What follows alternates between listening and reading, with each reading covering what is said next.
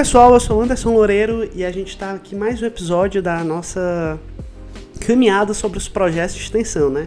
E hoje a gente vai falar aqui com o Caio Torres Crispim. Ele foi líder da suspensão do Baixo de 2015, 2016 e 2017. E também no mesmo período foi diretor de projetos do Baixo, né? 2016 2017. E atualmente né, ele trabalha no Senai na equipe de pesquisa e desenvolvimento. Ele também é engenheiro da, da casa, né? Engenheiro formado pela, pela Universidade Federal do Ceará. E eu tô aqui de novo com o Gerson, né? Que também é um amante dessa área automobilística também. Então, se apresentem aí, rapaz. Opa, boa noite. Acho que a introdução já foi muito boa. Agradeço pelo convite. Espero que a gente tenha uma boa conversa. E aí, pessoal, o Gerson de novo aqui para a gente dessa vez conversar mais sobre essa parte automobilística, da outra vez sobre a parte aérea, vejam aí no episódio passado. E vamos lá, espero que a gente tenha uma conversa bem legal. Antes, né, gostaria de agradecer pela presença do Caio, tá cedendo esse tempo pra gente, também do Gerson. Bem, e a gente vai debater aqui um pouquinho sobre as inovações né, na indústria automotiva, as tendências que esse mercado está tendo e quando a gente começa a falar disso, a gente já pensa logo, né? No futuro, né? Que é o que está sendo muito debatido hoje com a Tesla e tal, que são os carros elétricos. Mas também a gente não fica só nesses carros elétricos, né? A gente tem tantos carros elétricos quanto os híbridos. E Caio e Gerson, na opinião de vocês, né? Como vocês acham que vai se comportar esse mercado? A Tesla vai dominar o mercado ou as outras grandes montadoras, né, vão se renovar? Eu acho, cara, que a Tesla não vai dominar o mercado, porque as outras montadoras já dominam muitos outros aspectos do projeto de veículo. Essa parte do powertrain elétrico, um componente assim muito importante, mas que não, não é significante o suficiente para gerar um domínio de uma empresa X ou Y. Além do mais, as outras empresas também têm avanços significativos, né? A Porsche aí está avançando muito rápido e tem tudo para competir de frente com qualquer outra empresa, mesmo nesse mercado de veículos muito caros, né? Sim, muito interessante. É, acho que tu estava se referindo ao Taycan, né, que é um projeto sem dúvida fenomenal. E também se a gente for levar mais para a parte dos veículos de trabalho, os veículos pesados, que teve o lançamento da polêmica Cybertruck da Tesla. E a Ford respondeu à altura aí com a nova geração da F-150 que está sem dúvida tipo para bater de frente mesmo. É, eles não trouxeram, se eu não me engano, a, a 100% elétrica, mas estão investindo muito em motorização híbrida e assim, pelo menos ao que eu vejo em um curto prazo, a motorização híbrida tem mais chances de dominar, até porque países é, com menos taxa de desenvolvimento, como a gente aqui no Brasil, outros mercados grandes como China, Índia, eles vão ter uma dificuldade grande assim para conseguir adaptar a malha viária deles para 100% elétrica, para comportar os carros elétricos. Então eu acho muito que os híbridos vão ter uma dominância pelo menos em um curto prazo assim de uns 10, 20 anos. Eu concordo. E também tem a questão da, da autonomia dos veículos, né? Os carros híbridos são muito superiores aos carros elétricos. E como o brasileiro é acostumado a, a viajar com o seu próprio carro, acho que essa vai ser uma questão um ponto importante, né? Sim, sim. É, a autonomia, cara, e também o tempo de recarga, né? Às vezes eles falam de 15 minutos, meia hora. Mas imagina se tu ficasse 15 minutos, meia hora parado no posto de gasolina, né? não seria tão conveniente também. A fila que ia ficar, né? é, né? É, exatamente. É, e essa estrutura, essa infraestrutura necessária, né, para que haja é, essa recarga. Imagina todo mundo chega do trabalho e liga o carro para carregar o pico de, de consumo que vai ter, né? Você tem que trabalhar toda a infraestrutura é, da cidade, né, da região e até do país para poder conseguir suportar tantos veículos elétricos ligados ao mesmo tempo. E até vi algumas pesquisas eles estimulando os donos de empresas, né, é, a facilitarem a recarga dos veículos dos funcionários na empresa para diminuir essa, esse pico de demanda, né? É uma discussão bem complexa porque envolve muito investimento também, não é só proibir o carro a combustão e no outro dia todo mundo vai comprar carro elétrico e já vai conseguir usar tranquilamente, não. Indo no assunto carros elétricos, híbridos, né? E o que vocês acham da Tesla, né? Ela realmente foi essa inovação que falam ou é muito mais marketing do Elon Musk? Eu acho que a Tesla, ela tem um papel muito importante porque ela começou a puxar, né, esse, essa coisa do veículo elétrico para a mídia e tenta demonstrar que eles têm realmente vantagens dinâmicas, né, é, é de conforto do, do usuário do carro e é, economia de combustível, né? essa parte ambiental. Tudo isso ela vem provando aos poucos é, que vale a pena. Né? Se não fosse ela, demoraria mais, porque as empresas que dominam o mercado de veículos não estão muito interessadas em mudar de, de tecnologia e ter que investir para desenvolver tudo isso outra vez. Né? É exatamente o mesmo ponto que eu tenho. Eu sou meio suspeito de falar porque eu acho o Elon Musk, antes de tudo, um grande marqueteiro. Então, é, todos os produtos, não só da Tesla, como da SpaceX, eu acho que eles têm muito mais um, um marketing ali por trás do que o produto em si. Não estou dizendo que o produto é ruim, muito pelo contrário. É que eu vejo muito a Tesla como se fosse uma, uma Apple da vida na, ali nos, no começo do iPhone, quando insultou a gigante Nokia, que seria as montadoras, sabe? É, ela trouxe uma mudança, uma mudança de, de visão, como o Caio falou, de que ah, as montadoras estavam muito felizes ali fabricando seus carros a combustão, híbridos uma vez ou outra, mas nunca tinham parado mesmo para o elétrico desenvolver bateria, desenvolver powertrain e tudo mais. Então acho que a, a, a, participação dela é mais nesse âmbito do que com o produto em si. É, também né, a Tesla muito, ela se apoiou muito no marketing, né, fazendo primeiro o Tesla Roadster ser o, o chassi, né, dele, é, ser o qual, qual era o Jaguar, hein, Gerson, que ele foi? Eu não lembro, não lembro. Mas ele já trouxe essa questão de tirar o carro elétrico como um carro fraco, como algo assim, né? E também a gente tem que ver que a Tesla também tem essa questão da inovação. Até a galera fala um pouco que as baterias dela têm uma densidade maior de carga. E o próprio UX do carro, né, ele é bem pensado, que o carro vem até com joguinho no tipo o Mario Kartzinho que você usa o volante como controle, né? Cara, esse esse Tesla Roadster né, foi muito criticado quando ele apareceu, porque o desempenho como carro para uso urbano era muito interessante, realmente. Mas ele não tinha um, desempenho esportivo né, que atendesse a, ao que ele queria né, de mercado. Né? Então quem comprou meio que se arrependeu na época né, e tal.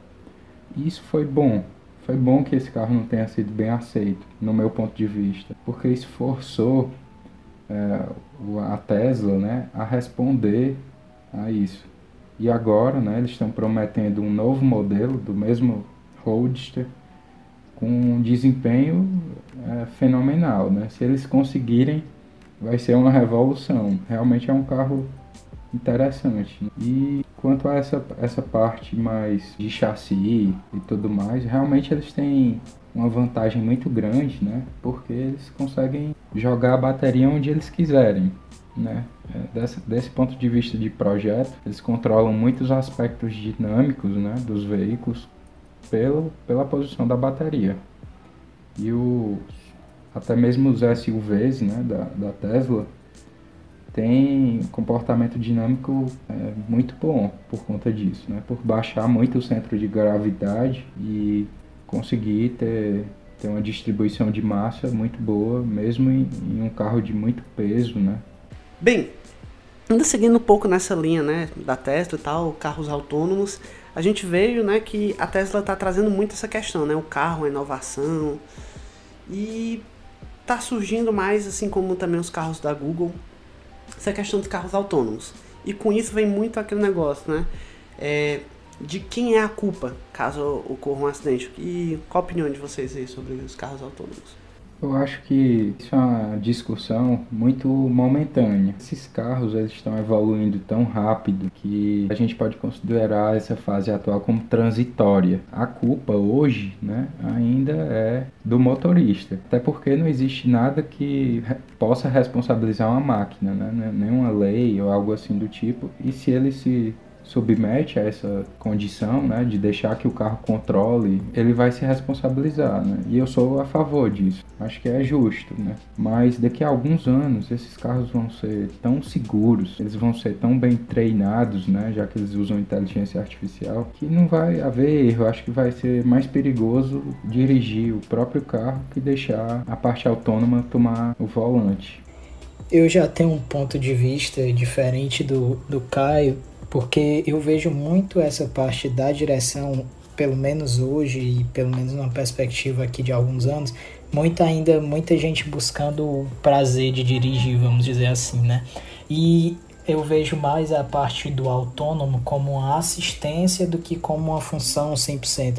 Até porque quem dirige sabe que tipo são mil e um fatores que você tá controlando ali direto. E tipo, para um carro processar isso 100% do tempo, eu acho muito difícil. Agora, por exemplo, ele vê que você cometeu um erro e intervir ali, eu acho que é uma coisa muito mais viável e muito mais funcional também. Essa parte do assistencialismo, né, do, do veículo, né? Isso daí, cara, realmente interfere muito no prazer de dirigir e tudo mais. Mas a gente viu, né, é, coisas como o freio ABS, o câmbio automático também, que está tomando muito do mercado, que mais controle de tração, controle de estabilidade, tudo isso virou parâmetro, né? É obrigatório.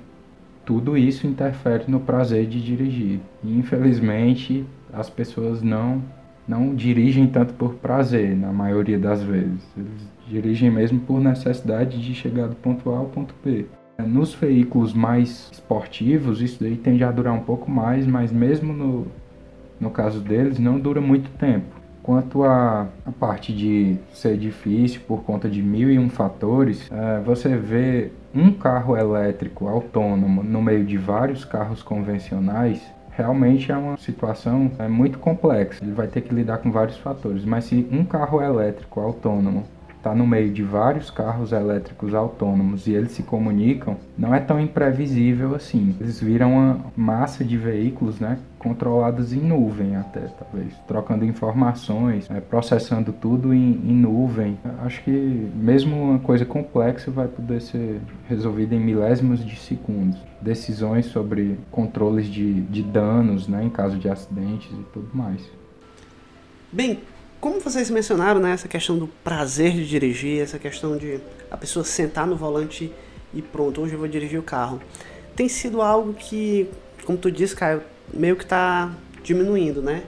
E com as inúmeras variáveis que a gente tem no carro, como seguro, licenciamento, IPVA, é, manutenção preventiva, a gente vai vendo que ter um carro está sendo muito mais caro. E às vezes as pessoas só querem ir do ponto A ao ponto B. Então, como vocês veem o carro no futuro? Essa questão da migração do carro como serviço?